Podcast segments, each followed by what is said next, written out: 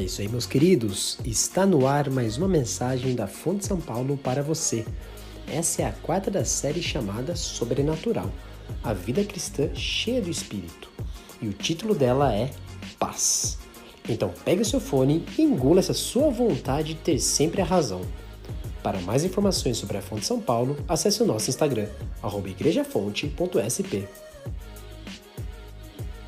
Fonte São Paulo, inspirando transformação pelo Evangelho. Bom dia.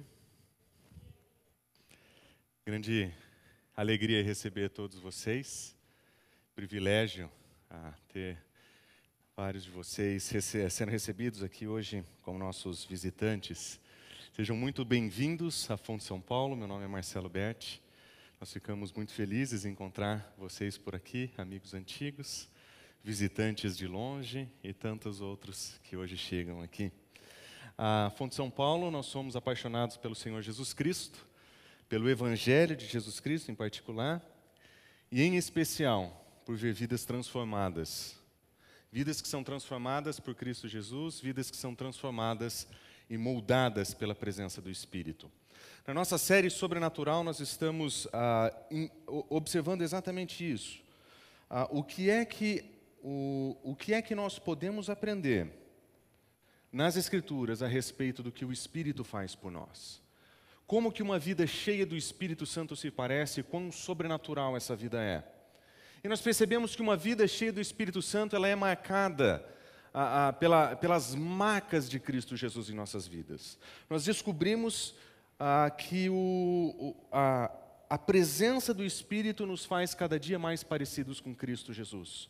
E que Cristo Jesus é o nosso modelo de pessoa cheia do Espírito Santo. Alguém que viveu de acordo com o Espírito Santo, que se moveu de acordo com o Espírito Santo, que ensinou de acordo com o Espírito, que foi a, a, capacitado pelo Espírito para realizar as obras que realizava. E a partir do modelo de Cristo Jesus nos Evangelhos, nós entendemos que aquele é o um modelo para nós, essa é a vida que nós queremos ter.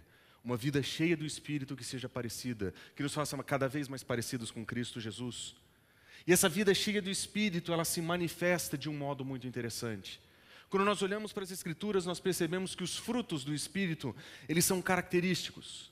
Nós vemos que o fruto do Espírito, ele produz amor, ele produz alegria e ele produz paz.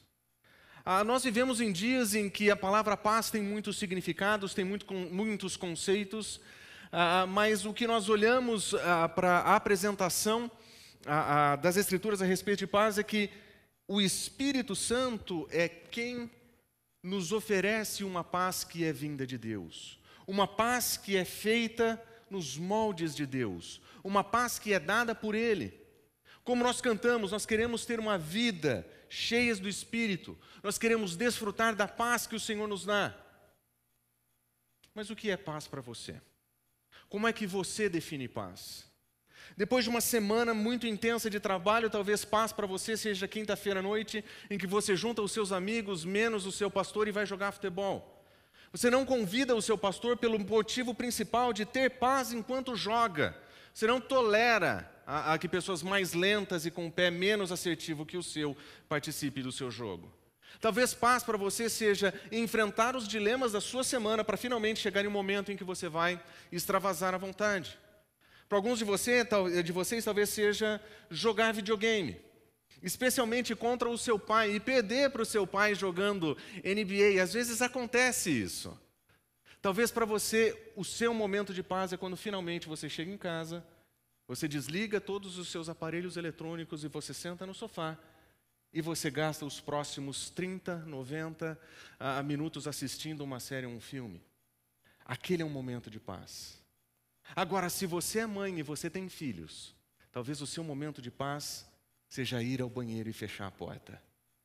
Sem ter que ver aquela mãozinha tentando passar por debaixo da porta perguntando: onde você está? Talvez se você é mãe, quem sabe, e, e, e paz para você significa ir no spa. Fiquei sabendo recentemente de uma mulher da igreja que foi para um spa e ela descreveu a experiência dela nos seguintes termos. Foram três horas em silêncio, com músicas relaxantes, enfiados em uma banheira de sais, massagem relaxante. E ela falou: Isso é paz. E a única coisa que eu conseguia pensar é: eles atendem homem também. paz. Entrar em um estado de não ouvir nada, entrar em um momento em que não pensa em nada, em que eu tenho descanso. O problema de todas as vezes que nós eh, definimos paz nesses termos é que não importa qual seja o seu conceito de paz ou de descanso, os seus problemas encontram um jeito de chegar até você. Ah, no seu futebol o telefone toca. No seu jogo de videogame a sua mãe chama. No seu spa, o telefone pode ficar no modo avião. Mas assim que você sair de lá, eles vão voltar para você. Quando nós definimos paz em um lugar, em uma atividade, nós presumimos que a ausência de conturbação nos levaria à paz. Nós não conseguimos imaginar um mar agitado, revolto, pessoas próximas a perder suas vidas. E você nesse navio, dormindo e descansando. Porque paz para nós é ausência de perturbação. Mas as Escrituras nos ensinam que paz, ela acontece quando é por Deus no meio da provação. Paz, da perspectiva das Escrituras, é aquilo que você tem quando você está estressado no seu trabalho, sendo cobrado pelo seu chefe, e você senta na sua cadeira e você diz: Muito obrigado pelo meu trabalho, Senhor. Graças a essas dificuldades, meu caráter está sendo moldado, minha família está sendo suprida. Muito obrigado por esse cliente mal criado, Senhor. Porque graças a Ele, o Senhor está moldando meu coração. E no Senhor eu encontro paz. Paz, de acordo com as Escrituras, não é a ausência de sofrimento, não é a ausência de problemas, não é a ausência de, de, de complicações. Paz é aquilo que nós temos no meio de todos esses problemas. E quando nós olhamos para as Escrituras, nós vamos perceber que existem alguns elementos que definem essa paz para nós, momentos que definem essa paz para nós. E que se nós aprendemos com esses momentos a definir paz nesses termos, talvez nós possamos entender melhor o que é que a Escritura nos ensina quando nos diz que o fruto do Espírito é paz que é Deus, através do Espírito, que nos concede paz. E para termos uma visão um pouco mais abrangente, eu gostaria de começar a mostrar para você essa paz que a Escritura ensina, a partir da nossa salvação. As Escrituras nos ensinam que antes de mais nada, quando nós recebemos a Cristo Jesus como nosso Salvador, nós entramos em um estado, em um momento, em um ambiente de paz. As Escrituras definem que a nossa vida antes de Jesus Cristo, nós estávamos separados de Deus, nós éramos inimigos, e eventualmente nós esquecemos disso. Nós esquecemos que antes de Cristo Jesus, antes da salvação, antes de entendermos o que Cristo Jesus fez por nós naquela cruz, morrendo por nós, por causa do nosso pecado, nós estávamos em guerra com Deus. Nesse ambiente de guerra, nós íamos para o trabalho. Nesse ambiente de guerra, nós enfrentávamos os nossos familiares e os nossos dilemas. Mas os nossos problemas não eram somente esses que aconteciam aqui. Nós tínhamos um grande inimigo, maior do que todos. E com ele nós estávamos em guerra. Nosso coração, marcado pelos nossos desejos, pelas nossas vontades, pelos nossos pecados, estava em constante conflito de guerra. Deve ser por isso que a venda da paz dos nossos dias diz que você tem que entrar em um estádio de silêncio, em um lugar separado, em um voto de silêncio para não conversar. Talvez seja por isso que as pessoas digam que para ter paz você precisa meditar e não pensar em nada, esvaziar a sua mente. Porque talvez assim acalme aquele sentimento de guerra que existe na nossa consciência de que nós estamos enfrentando o Criador do universo com a nossa rebeldia. Deve ser por isso que fala-se tanto em paz como fuga, como saída, como uma atividade ou um lugar. A verdade é que nós éramos inimigos por causa do nosso mau procedimento. Nós estávamos separados de Deus. Nós estávamos em conflito com o Criador do universo. Quando nós olhamos para as Escrituras, elas nos descrevem como aqueles que foram resgatados do domínio das trevas.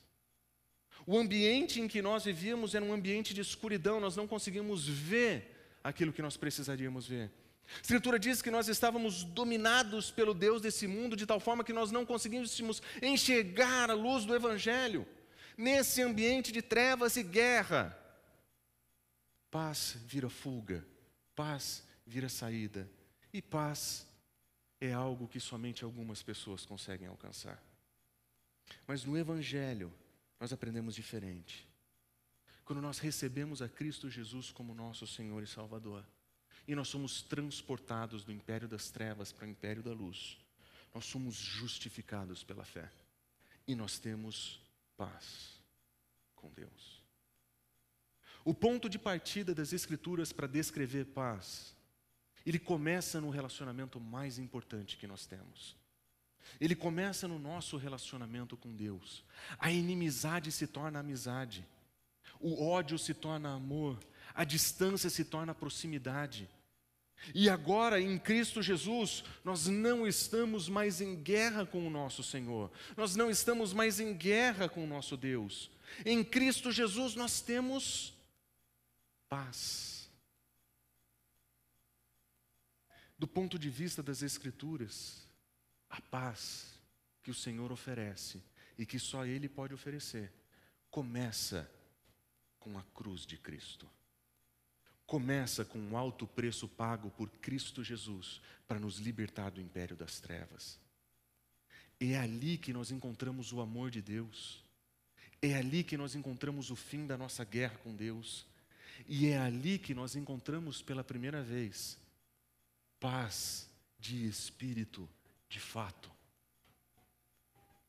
A paz que o Senhor nos oferece, ela não é somente para nossa salvação ela é uma paz que transcende aquele ambiente e aquele momento da salvação e ela nos alcança ainda hoje. Observe o que Paulo diz em Romanos: se quando nós éramos inimigos nós fomos reconciliados mediante a morte, quanto mais agora, tendo sido reconciliados, seremos salvos. Quanto mais agora, se nós recebemos em Cristo Jesus paz no dia em que nós recebemos a Cristo e nos, nos tornamos seguidores dele, quanto mais agora. Agora nós podemos desfrutar de uma paz que só o Espírito pode dar, uma paz que não é de acordo com esse mundo, não é uma paz como o mundo oferece, é uma paz do alto, é uma paz divina, é uma paz sobrenatural. Nós não criamos, nós não cultivamos, é fruto do Espírito. Essa paz, essa é a paz que serve como ponto de partida para a nossa paz para os nossos dias. A nossa paz não é fuga para um lugar, é refúgio no Senhor. A nossa paz não está em um momento de distanciamento, mas uma vida na presença do nosso Deus. A paz que o Senhor oferece é completamente diferente da paz que o mundo vai oferecer, mas ela é a única que de fato pacifica o nosso coração. Ela é a única que pacifica o nosso relacionamento com Deus. Mas tendo sido recebidos por Deus, tendo sido a, a, incluídos nesse grande projeto de Deus chamado salvação, nós somos incluídos em uma comunidade de pessoas completamente diferentes, que também receberam a mesma paz, mas que ainda estão aprendendo a viver em paz com outras pessoas. Quando o Senhor nos redime e nos salva, Ele nos inclui num grande projeto que Ele tem chamado igreja. E nessa comunidade, Ele vai tratar com as barreiras que nós criamos, com as divisões que nós fazemos, com as guerras que nós criamos com outras pessoas. E na igreja, ele vai oferecer um tipo de paz que nós não encontramos em nenhum outro lugar. Na comunidade da fé, pessoas redimidas e pacificadas com Deus são chamadas para terem paz um com os outros. Essa paz é sobrenatural. Essa paz não é como o mundo dá. Observe. No passado, ele diz em Efésios capítulo 2: Anteriormente vocês eram gentios por nascimento, chamados em circuncisão pelos que se chamavam circuncisão feita no corpo por mãos humanas. E naquela época, observem, vocês estavam sem Cristo, separados da comunidade de Israel, estrangeiros às alianças, sem esperança e sem Deus no mundo. Antes era isso que nós éramos. Nós éramos esses gentios, separados, nós não conhecíamos as promessas de Deus, nós não conhecíamos o povo de Deus, nós estávamos separados. Mas observe, mas em Cristo Jesus, vocês que estavam longe, vocês foram aproximados mediante o sangue. Observe o que ele diz: porque Cristo Jesus é a nossa paz que destrui, eh, do qual de ambos destruiu a barreira e o muro da inimizade, anulando no seu corpo a lei dos mandamentos. Para quê? Para fazer paz e reconciliar os dois com Deus. Quando Paulo olha para a igreja de Éfeso, ele vê uma igreja mista e dividida. Ele entende que naquela igreja tem aqueles que se sentem circuncisão, ou os religiosos, aqueles que se entendem povo de Deus. E ele encontra os gentios que ele diz: vocês não conheciam a Cristo, vocês estavam separados.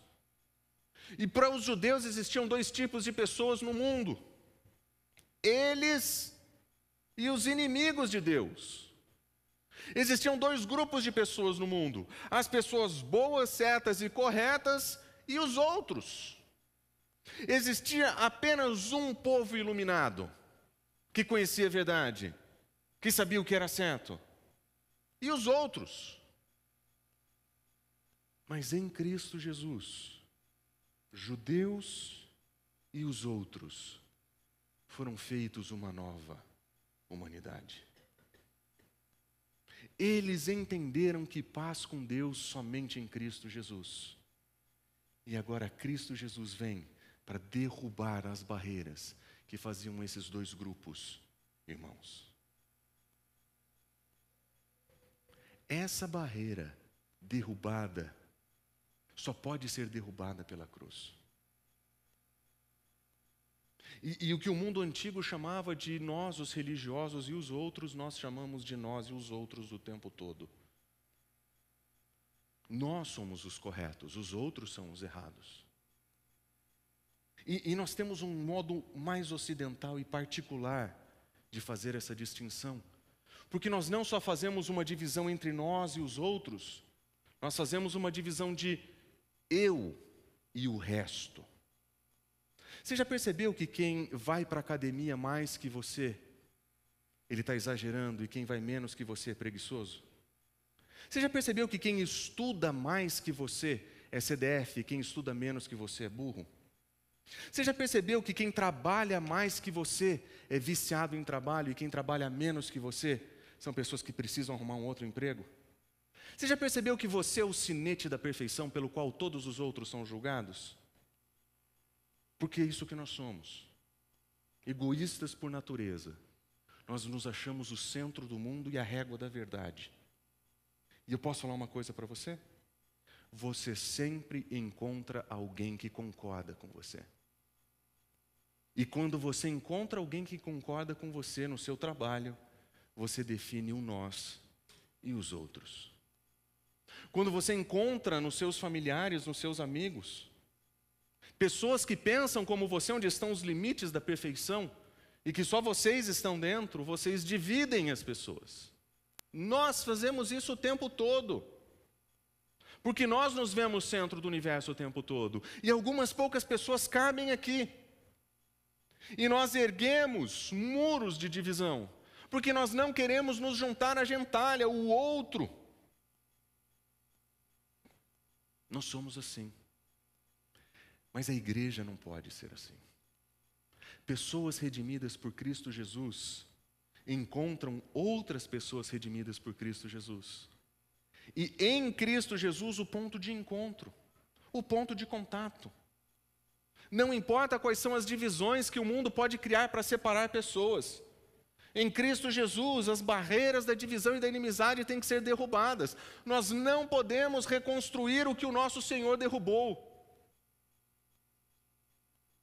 paz entre pessoas, somente o Senhor pode dar, especialmente entre pessoas diferentes, especialmente entre nós e os outros. Quando nós criamos esses modelos artificiais de relacionamento e nós dividimos os nossos contatos dessa maneira e trazemos esses valores e esses princípios para dentro da comunidade, nós não vivemos a paz comunitária para a qual o Senhor nos chamou para viver. O mundo antigo não era muito diferente do nosso. O mundo antigo também era dividido por diferentes posturas e posições. Não era diferente do nosso, em que os mais ricos se entendiam melhores, ou que os mais pobres se sentiam mais violados. O mundo antigo era muito parecido com o nosso nesse sentido, e desse modo nós encontramos o apóstolo Paulo falando algo muito interessante em Gálatas, capítulo 3, ele diz o seguinte: Todos vocês são filhos de Deus. Existe uma nova identidade para vocês, não importa qual é o seu status social. Não importa qual é o teu pano de fundo, não importa qual foi a tua, formato, a, a tua faculdade, o teu trabalho, não importa. A identidade de vocês é: vocês são filhos de Deus mediante a fé em Cristo Jesus. Vocês foram batizados em Cristo e de Cristo vocês se revestiram. O ponto de contato de vocês é o Senhor Jesus. Ele diz: não existe judeus, não existe gregos, não existe judeus e gentios na igreja. Não existe essa separação mais. Nós não podemos dividir as pessoas por questões étnicas. Mas ele continua: não existe nem escravo nem livre. Nós não podemos dividir as pessoas mais por questões de status social. Não existe homem e mulher, nós não vamos dividir o corpo de Cristo entre quem é melhor e quem é pior. Não existe essa história de, de machismo ou feminismo aqui. Não existe preferência de um ou de outro, não existe isso aqui. Todos são um em Cristo Jesus. Paulo não está anulando a individualidade dos indivíduos cristãos. Ele está dizendo que o Evangelho anula as comunidades individualistas dos, que nós criamos. O Evangelho anula isso. Eu já citei esse exemplo para vocês, mas é verdade. O nosso grupo pequeno é uma mistura de tudo quanto é tipo de coisa. Não só na hora de comer, não só na hora de votar. Nós temos perspectivas diferentes sobre quase tudo. Nós temos diferenças sobre como a medicina funciona. Nós temos diferenças sobre a, a preferências políticas, time de futebol. Nós temos diferentes leitores favoritos. Nós temos diferentes perspectivas teológicas. Mas quando nós nos encontramos, nós somos irmãos em Cristo Jesus. Nós brincamos com as nossas diferenças, nós rimos uns dos outros, mas é isso que importa. No final do dia, a gente faz churrasco junto e celebra a nossa vida de comunidade. Paulo não está dizendo que nós devemos ah, destruir as nossas opiniões pessoais para vivermos em unidade.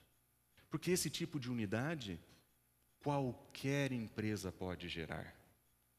Esse tipo de proximidade, qualquer empreendimento que dê muito dinheiro consegue fazer com que pessoas se aproximem. Com dinheiro, até político troca de opinião. Unidade é ser judeu, gentil, escravo, livre, homem e mulher, e entender que são um em Cristo Jesus. Aí sim. Você é consciente de quem você é como indivíduo. Você sabe exatamente onde está a tua cultura e a tua etnia. Não interessa se você veio de Campinas ou de Minas. Não interessa se você veio do Nordeste. Não interessa. Em Cristo Jesus nós somos filhos de Deus, em Cristo Jesus nós somos um. Essa unidade esse tipo de paz que destrói o muro da inimizade, só Deus pode oferecer. Se nós formos uma igreja que entende que paz é viver as diferenças em unidade, porque tudo é secundário diante de Cristo e da cruz. Nós seremos um testemunho para esse mundo de que Cristo veio e morreu por nós no nosso lugar. Porque esse tipo de comunidade só Deus pode fazer. Esse tipo de paz só Deus pode produzir. E é por isso que essa experiência de pessoas reconciliadas, elas precisam ser vividas entre nós. Nós precisamos ser uma comunidade de paz. Nós temos um Deus que se chama nas Escrituras o Deus da paz. É o Deus da paz e da consolação. E se nós servimos a esse Deus, o Deus da paz, a nossa comunidade tem que ser marcada pela paz que Ele dá. Afinal, a paz é um fruto do Espírito. E como é que nós vamos viver em paz, sabendo que nós somos diferentes, que temos opiniões diferentes, que vemos as coisas de maneiras diferentes, que temos convicções pessoais que são distintas? Como é que nós vamos viver juntos? Em Romanos capítulo 14, Paulo tem um excelente tratado para nos ensinar exatamente como nós vamos viver. A igreja de Roma também enfrentava esse problema. E para a igreja de Roma ele dá um, um, uma lista de coisas que nós podemos observar. E se nós abrirmos em Romanos capítulo 14, a partir do versículo 1, nós vamos perceber que o ponto de partida do apóstolo Paulo é que para uma vida de paz em comunidade nós precisamos aceitar as pessoas e aceitar as diferenças. Olha a linguagem que Paulo usa. Aceitem o que é fraco na fé sem discutir assuntos controvertidos. Quem é o fraco na fé, Paulo? Quem é o meu irmãozinho menor que eu devo tratar? Porque já que eu sou o forte, o fraco deve ser o outro, não é verdade? Paulo, de uma forma muito sutil, está dizendo que ele, como judeu, descendente de judeu, que tem os seus irmãos judeus, os seus compatriotas, como alguém a quem ele ama, ele está dizendo: nós somos assim. Existia diferenças de opiniões entre judeus e gentios.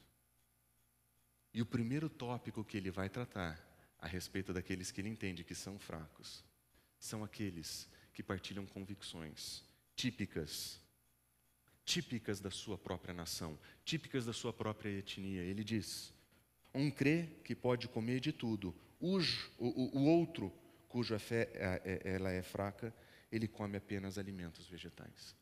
Paulo não está falando sobre as nossas perspectivas de dieta. Ele não está falando sobre o seu jejum intermitente, nem está falando sobre o seu vegetarianismo. Esse não é o assunto de Paulo aqui. O assunto de Paulo aqui é que para os judeus, determinados tipos de carne eram abomináveis. Eles não podiam comer carne de porco, por exemplo. Aquilo para eles era uma abominação. Já churrasco de javali era coisa muito legal para os romanos. A diferença alimentar não era somente uma questão de como é que eu vou me hidratar, ou como eu vou manter as minhas calorias, ou não manter como eu faço. Como é que nós vamos comer melhor? Essa não era a pergunta de Paulo, dos dias de Paulo. A pergunta dos dias de Paulo é: como é que a minha comida melhor agrada a Deus? Como é que aquilo que eu vou comer ou deixar de comer melhor serve a Deus? E entre judeus e gentios daquela comunidade, entre judeus e romanos existia uma grande diferença de opinião. Uns diziam: Nós podemos comer qualquer coisa, o Senhor aceita. Os judeus diziam: Não, existe uma lista de coisas que nós não podemos comer. Paulo, ele não está dizendo: sentem, façam um plebiscito, votem e decidam qual é a posição da igreja, porque vocês precisam ter somente uma opinião se vocês quiserem ser unidos. Para essa comunidade, ele diz: aceite o outro. Aceite o outro. Aliás, sem discutir. Não tente colocar sobre o outro aquilo que é tua convicção pessoal. Aceitar o outro é reconhecer que existem diferenças e que a unidade não será formada pela uniformidade, mas que a unidade será feita na prática a partir do momento em que nós aceitamos que existem opiniões diferentes e que nós celebramos o mesmo Deus, a mesma comunhão. Paulo usa palavras fortes para descrever o fraco na fé, mas o fraco na fé eram os seus irmãos. Ele diz: aquele que come de tudo, o que ele não deve fazer? Ele não deve desprezar o que não come. E o que come de tudo não deve condenar aquele que come. Por quê? Porque Deus aceitou. E aquilo que Deus aceita, nós devemos aceitar. Observe: aquilo que Deus aceita. Isso aqui não é desculpa para pilantragem, a safadeza. Ah, eu faço o que eu quero e você tem que me aceitar. No melhor modelo mimimi pós-moderno. Não. Aquilo que Deus aceita, nós aceitamos também. E observe, onde existem diferenças sobre aquilo que Deus aceita, a resposta não é pensem exatamente as mesmas coisas. A resposta é não despreze, não condene. Para algumas pessoas, existe o desprezo nato, centro do universo. Quem faz mais é pior, quem faz menos é pior. E quem não está comigo é menos. Eu desprezo. Existem aqueles que se entendem menos e aqueles que estão a mais precisam ser condenados. Seja qual for, Paulo está dizendo, essas duas alternativas não pertencem à paz do corpo de Cristo Jesus. Em assuntos controvertidos, áreas cinzas, como às vezes nós gostamos de nos referir a elas, nós não entramos para discutir, nós entramos para aceitar as diferenças. Não desprezar, não condenar. Paulo está falando sobre a dieta da perspectiva religiosa. Mas esses eram assuntos controvertidíssimos para eles naqueles dias. Será que nós conseguimos usar exemplos que são controvertidíssimos para os nossos dias?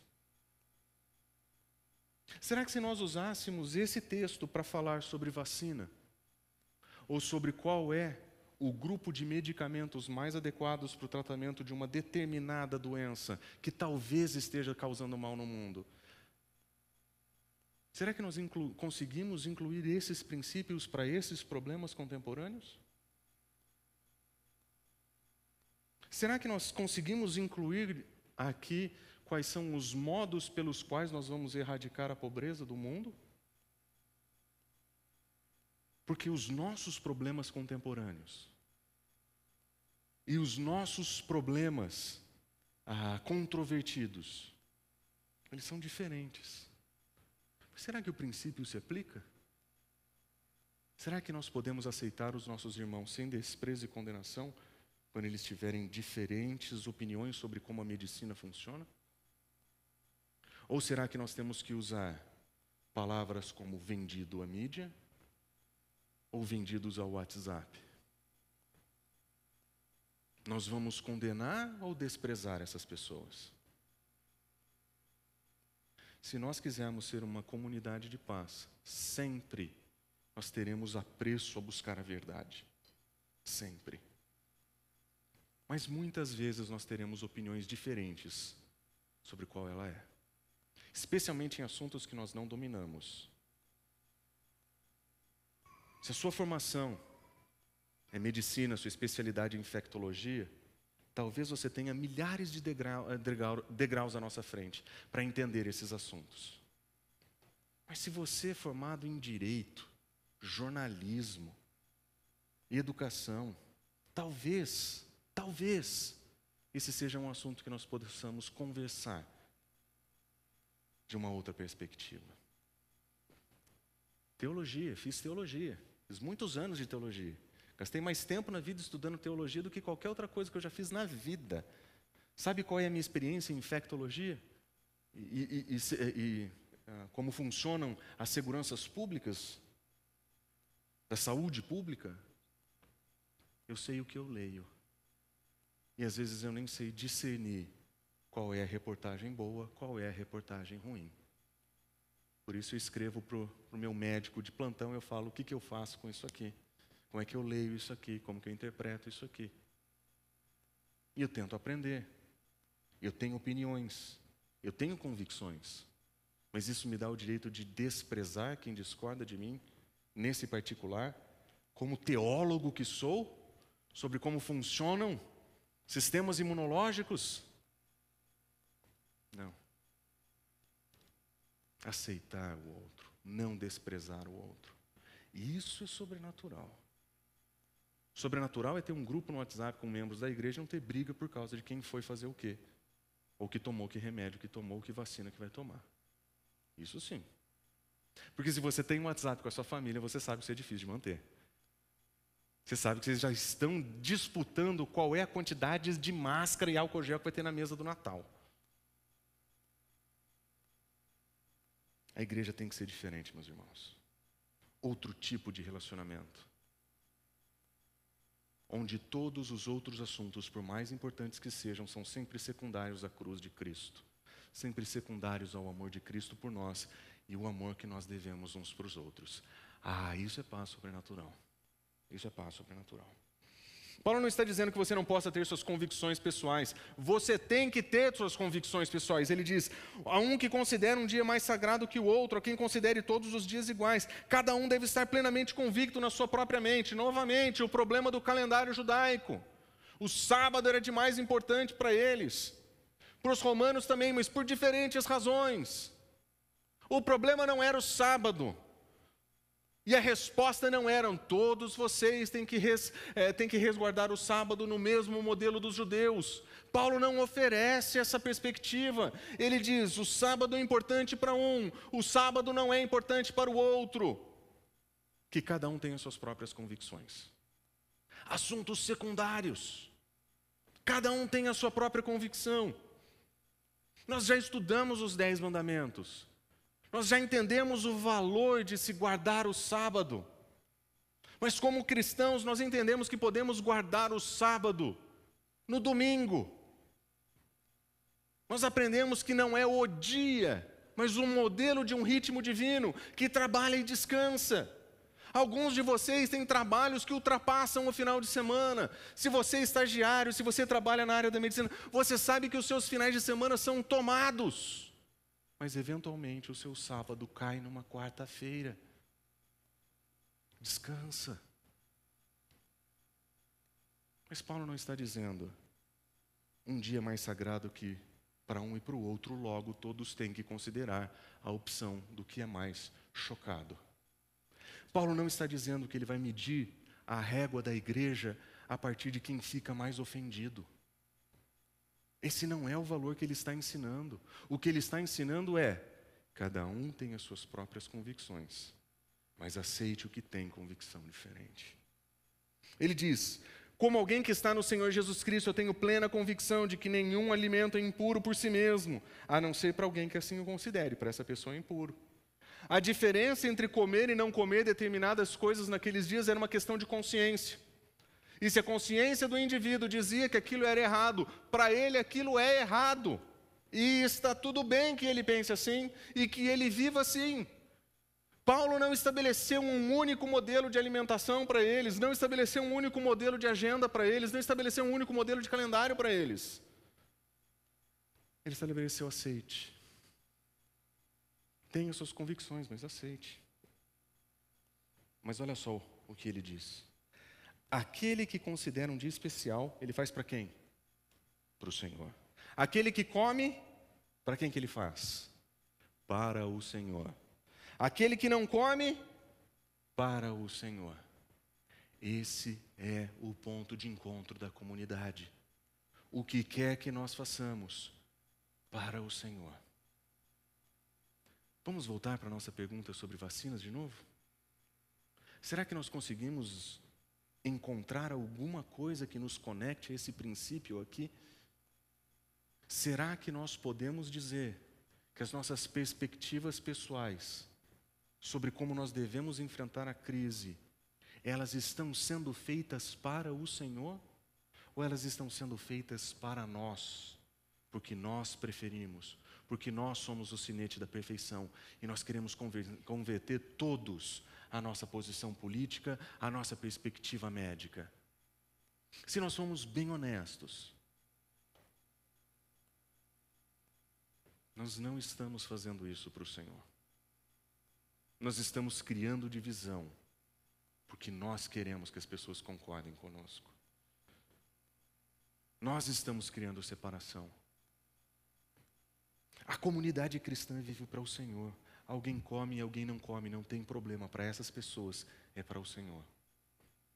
Para essas pessoas é para o Senhor. Tem gente que separa entre dia e dia, dia mais santo que outro.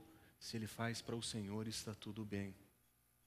Observe o que ele diz: se nós vivemos, nós vamos viver para o Senhor. Se nós morremos, nós vamos morrer para o Senhor. Assim, ao viver, quer vivamos ou morramos, nós somos do Senhor e ponto.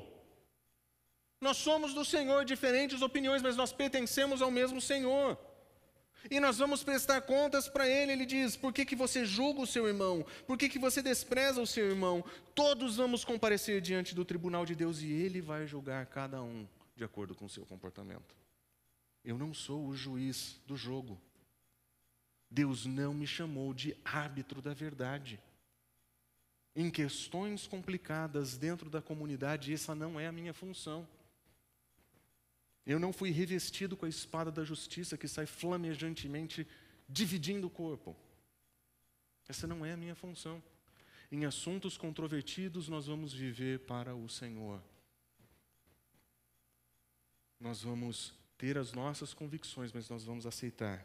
Por quê? Porque o propósito da comunidade cristã é completamente diferente de qualquer outra comunidade. Paulo diz: deixemos de julgar, em vez disso, Olha só, façamos o propósito de não colocar obstáculo ou tropeço para o irmão. O nosso objetivo é: eu não quero causar dificuldade para você, eu não quero fazer com que você tropece. E a palavra tropeço, usada aqui em algumas versões, traz como escândalo. E infelizmente nós interpretamos escândalo como susto santo, como, ah, meu Deus, Fulano faz isso. Isso não é o escândalo das Escrituras. Jesus Cristo era escândalo para o mundo gentil. Por quê? Porque em Cristo Jesus eles tropeçavam e eles não reconheciam a verdade do Evangelho. Paulo era uma pedra de tropeço para algumas pessoas. Por quê? Porque ele apresentava o Evangelho. Na comunidade existiam pessoas tropeçando, porque eles estavam querendo abandonar o Evangelho. Tropeço não é simplesmente tropeçar, escandalizar, é se voltar contra Deus quando alguém faz algo que você não aceita. Escândalo é quando um pastor representante de uma igreja cai em adultério e na sua comunidade pessoas abandonam a fé e dizem: aqui não. Esse Deus, desse Jesus, eu não quero não. Isso é fazer o seu irmão tropeçar. Se nosso modo de lidar com diferença de opinião, nós estamos fazendo isso com os nossos irmãos, nós precisamos parar nosso propósito não é empurrar pessoas para fora da fé, é abraçá-las para dentro da comunidade. O movimento é diferente. Nós não queremos delimitar os iguais. Nós queremos receber em Cristo Jesus os redimidos, diferentes ou iguais. Não coloque obstáculo, não crie dificuldades para que seu irmão cresça na fé. Se o seu irmão se entristece pelo que você come, você já não está mais agindo por amor. Por causa de comida, não destrua o seu irmão. Olha onde Paulo vai chegar. Ele começa dizendo: Os meus irmãos são fracos por pensarem que não podem comer porco. Ele diz: Você tem que aceitar o seu irmão que come. Mas ele também diz: Se você está entristecendo o seu irmão, talvez você tenha que parar. Percebe que Paulo não está dizendo que existe um jeito, um, uma regra a ser seguida, exceto que nós vamos acolher os nossos irmãos? As nossas convicções pessoais se tornam secundárias quando nós recebemos os nossos irmãos em Cristo Jesus. Mas olha essa frase, versículo 16: Não permita que o que é bom para vocês seja blasfemado. Existem pelo menos três diferentes entendimentos para esse texto. E dependendo da versão que você está lendo à sua frente, você vai encontrar diferentes traduções. Verdade é que o texto grego ele é tão curto aqui que a gente precisa eventualmente explicá-lo um pouco. Se nós fôssemos enxugá-lo, nós diríamos aquilo que é bom para você não seja blasfemado. Aquilo que você considera bom, talvez, fosse uma forma de interpretar o que está escrito aqui. Mas a grande pergunta que se tem nesse texto é: o que é que é bom para você? Qual é a referência que Paulo está fazendo aqui? E por que ele está usando o verbo blasfemar? Algumas pessoas entendem que aquilo que é bom para vocês é a liberdade do cristão, e faz todo sentido.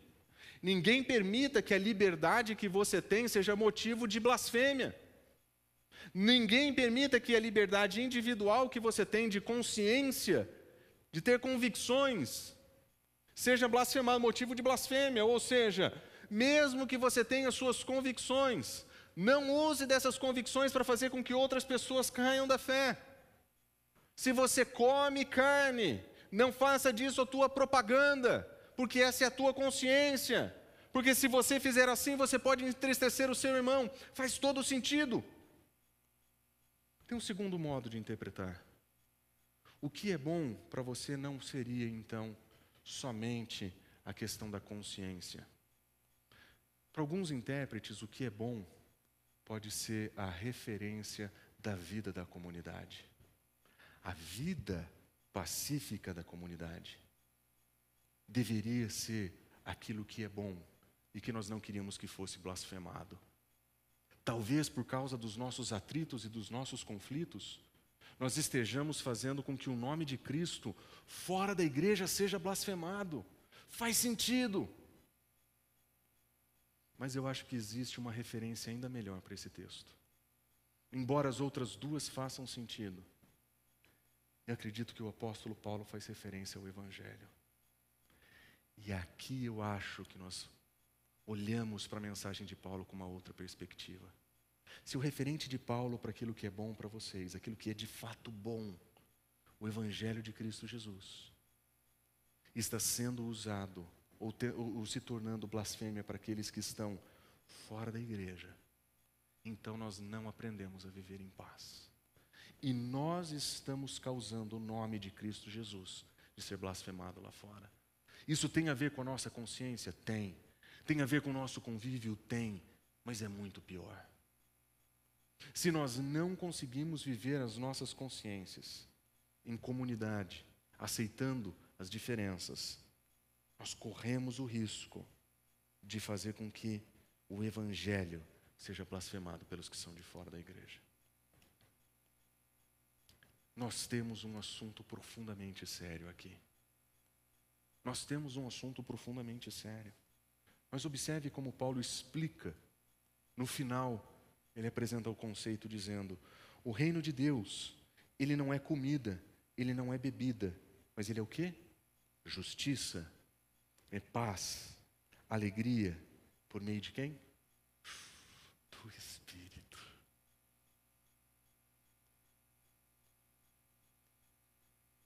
Paulo chegou no lugar onde nós queríamos ou nós esperaríamos chegar numa série de mensagens que fala que o fruto do Espírito é a paz. Paulo está dizendo que o fruto do Espírito na comunidade é paz, o reino de Deus é assim. Quem faz paz no reino de Deus, quem produz paz no reino de Deus, é o Espírito. Quando as nossas consciências são secundárias à nossa presença diante do Senhor, quando as nossas preferências são secundárias àquilo que realmente importa diante do Evangelho, nós entendemos que o reino de Deus ele não é paz, ele não é, ele não é comida nem bebida, mas ele é paz. Uma paz que é dada por Deus. Nós não vamos nos dividir por aquilo que nós comemos ou por aquilo que nós bebemos. Essa não é, esse não é o critério. Nós não vamos separar dia de dia, nós vamos separar o Senhor. É uma vida para o Senhor, dedicada ao Senhor. Os, os assuntos controvertidos não são para serem discutidos. Não é para ficar forçando sobre os outros as nossas convicções. Nós não fomos chamados para viver em comunidade assim. Nós fomos chamados para viver paz, dada pelo Espírito, com um monte de gente diferente. E às vezes esquisitas, igual Marquinhos. Mas viver em paz viver em união, fazendo todas as nossas convicções secundárias ao Evangelho. Mas é claro, Paulo não podia terminar a sua exposição da paz na comunidade sem oferecer conselhos. E os conselhos que Paulo oferece para a igreja de Roma são profundamente pertinentes para nós. De fato, a paz que vem do Senhor começa com Deus na salvação na reconciliação de pessoas diferentes, mas também no convívio da comunidade. Então, Paulo, como é que pessoas diferentes, de etnias distintas, de convicções distintas, como é que eles vivem juntos? Que conselho você nos dá? Olha o que Paulo diz. Esforcemo-nos para promover em tudo, que é tudo quanto conduz à paz e à edificação. Olha que brilhante. Vamos trocar as convicções e percepções que nós temos diferentes por algo que seja realmente edificante? Vamos substituir os conflitos que nós podemos ter por diferenças de opinião, por tudo aquilo que promove paz? A sugestão de Paulo é tirar o que transforma relacionamento em guerra e colocar tudo o que transforma relacionamento em comunidade. Nós éramos inimigos de Deus, nós não precisamos mais ser inimigos dele. Nós éramos inimigos uns dos outros, nós não precisamos mais disso em Cristo Jesus. E na nossa comunidade entre os nossos irmãos, ao invés de promover inimizade, que tal promover paz que vem do Espírito Santo. E se a gente deixasse de lado o tanto que a mídia infla as nossas convicções, as reportagens, e se a gente deixasse isso em segundo plano, quando nós estivéssemos juntos, e nós estivéssemos preocupados em estar juntos e viver em paz. A postura cristã é assim: no que depender de vocês, paz com todos. Tem coisas que não dependem de nós, mas no que depende de nós, nós queremos paz. Nós somos reconciliados em Cristo Jesus não para promover inimizade, mas paz. Nós queremos ser pacificadores. Nós não queremos conflito. Paz. Essa é a postura cristã no meio dos assuntos controvertidos. Você consegue sentar e conversar sobre as suas diferenças de opinião? Excelente, desde que isso não viole a paz, desde que isso seja edificação. Como pastor, é, é, é comum receber pessoas que têm diferenças de opinião e que têm perspectivas diferentes sobre como a igreja deve acontecer e funcionar. E se a gente consegue conversar sobre essas coisas, amém. Mas nós não podemos fazer disso ambiente de guerra. Porque nós somos reconciliados por Cristo Jesus. Nós somos pacificados em Cristo Jesus. Nós queremos viver em paz uns com os outros. O segundo conselho de Paulo é: entenda a tua liberdade. Não é porque na tua consciência as coisas estão claras que você tem carta branca para fazer o que quiser, especialmente de maneira libertina. Entenda que a tua liberdade em Cristo Jesus não te dá o direito de ser libertino e abandonar a graça. Lembra que a tua liberdade em Cristo Jesus de consciência não te dá o direito de afetar outras pessoas. Paulo diz: não destrua a obra de Deus por causa de comida. Todo alimento é puro, mas é errado comer qualquer coisa que façam outros abandonarem a fé. É pesado. Nós não podemos incluir no nosso modo de viver coisas que façam com que a nossa liberdade seja motivo de que alguém deixe a comunidade. que alguém tropece na sua caminhada com Cristo Jesus. Isso vale para aqueles que se sentem ofendidos e para aqueles que se sentem ofensores aqui. Não deixe que a, a obra de Deus seja destruída por causa daquilo que o outro come. Não permita que a diferença de convicção aqui seja um problema para vocês.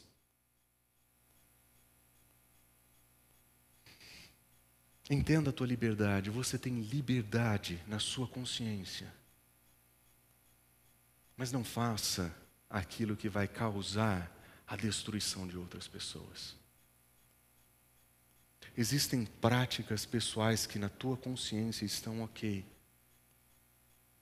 mas que seriam pedra de tropeço para outras pessoas. Como Paulo, eu entendo que não existe nenhum alimento impuro. Esses dias no churrasco fizemos uma panceta violentamente bem temperada, defumadinha. Hum. Mas vocês sabem, nem todos nós concordamos sobre o que acompanha uma panceta num churrasco. E nós precisamos entender que nós não podemos deixar a obra de Deus ser destruída por causa disso. Eu sou filho de missionário. Como filho de missionário, eu vi o poder devastador da bebida alcoólica em comunidades inteiras de índios.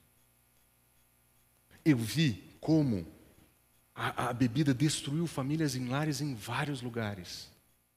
E eu vi como cristãos genuínos que nasceram nesses ambientes entenderam que a melhor maneira de viver para Deus é o completo abandono da bebida alcoólica.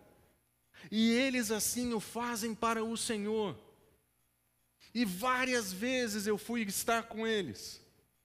Seja como garoto participando da vida deles, seja mais velho como alguém que iria ensinar e dividir com eles aquilo que o Senhor tinha me apresentado nas Escrituras, seja como for, naquele lugar, naquele contexto, com aquelas pessoas, jamais vou discutir esse assunto, jamais vou sentar com eles para tentar dizer que a minha liberdade de, de consciência é ou deve ser o modelo deles de prática, jamais. Isso seria destruir a obra de Deus. Mas se você for na minha casa e quiser conversar comigo sobre o assunto, eu não tenho problema nenhum de sentar com você e de dizer: eu jamais vou usar dessas coisas para destruir. A nossa liberdade de consciência é diferente. Quando nós nos reunimos em famílias, nós temos diferentes consciências de como a situação, de quais são, quais são os acompanhamentos da nossa cesta de Natal. Não tenho problema nenhum de viver aquele momento para edificação da família, sem bebidas alcoólicas que seriam problemas para algumas pessoas, porque eu jamais vou querer destruir a obra de Deus por causa de comida ou bebida. Entenda a tua liberdade. Tua liberdade não é direito para que você faça o que você quer e que faça com que os outros engulam o seu procedimento. Entenda os teus limites. É melhor não comer carne nem beber vinho do que fazer qualquer coisa que leve teu irmão a cair. É melhor. Quando Paulo diz é melhor, ele não está dizendo que beber vinho é pecado. Ele está dizendo que é pecado beber vinho e fazer do teu irmão um alcoólatra. É errado beber e fazer com que o teu irmão, que tem consciência mais fraca, tropeçar na fé e abandonar a igreja por causa disso. É melhor não comer carne nem beber vinho, se esse é o custo. Se o custo é a vida do meu irmão, porque em Cristo deu a vida dele para resgatar e salvar, esse custo é alto demais para minha consciência. Entenda os teus limites e lembre-se, nós vamos prestar contas diante de Deus. Lembra, nós queremos ser aprovados diante de Deus, não dos homens. Ele diz: seja qual for o teu modo de crer a respeito dessas coisas, que isso permaneça entre você e Deus. Você tem suas convicções? Você acredita que pode comer panceta com cerveja? Entre você e Deus. Mas lembre-se: feliz é o homem que não se condena naquilo que aprova. Se você entende que a bebida alcoólica não faz parte da vida cristã, não beba escondido porque isso é hipocrisia. Isso é se condenar naquilo que você aprova. Se você acredita que bebida alcoólica é alguma coisa que você pode beber, não se embriague, porque assim você condena, se condena naquilo que você aprova. Lembra, nós vamos prestar contas diante de Deus. Libertinagem não tem lugar no corpo de Cristo. O proibicionismo não tem lugar no corpo de Cristo. A moderação, sim. A abstenção, sim. Paulo não proibiu os romanos de beber vinho nem nós deveríamos. Mas nós temos, por amor, a possibilidade de nunca beber, por amor ao outro. A abstenção faz parte da paz que o Espírito dá. Moderação, parte da paz que o Espírito dá. Não é proibição, não é libertinagem.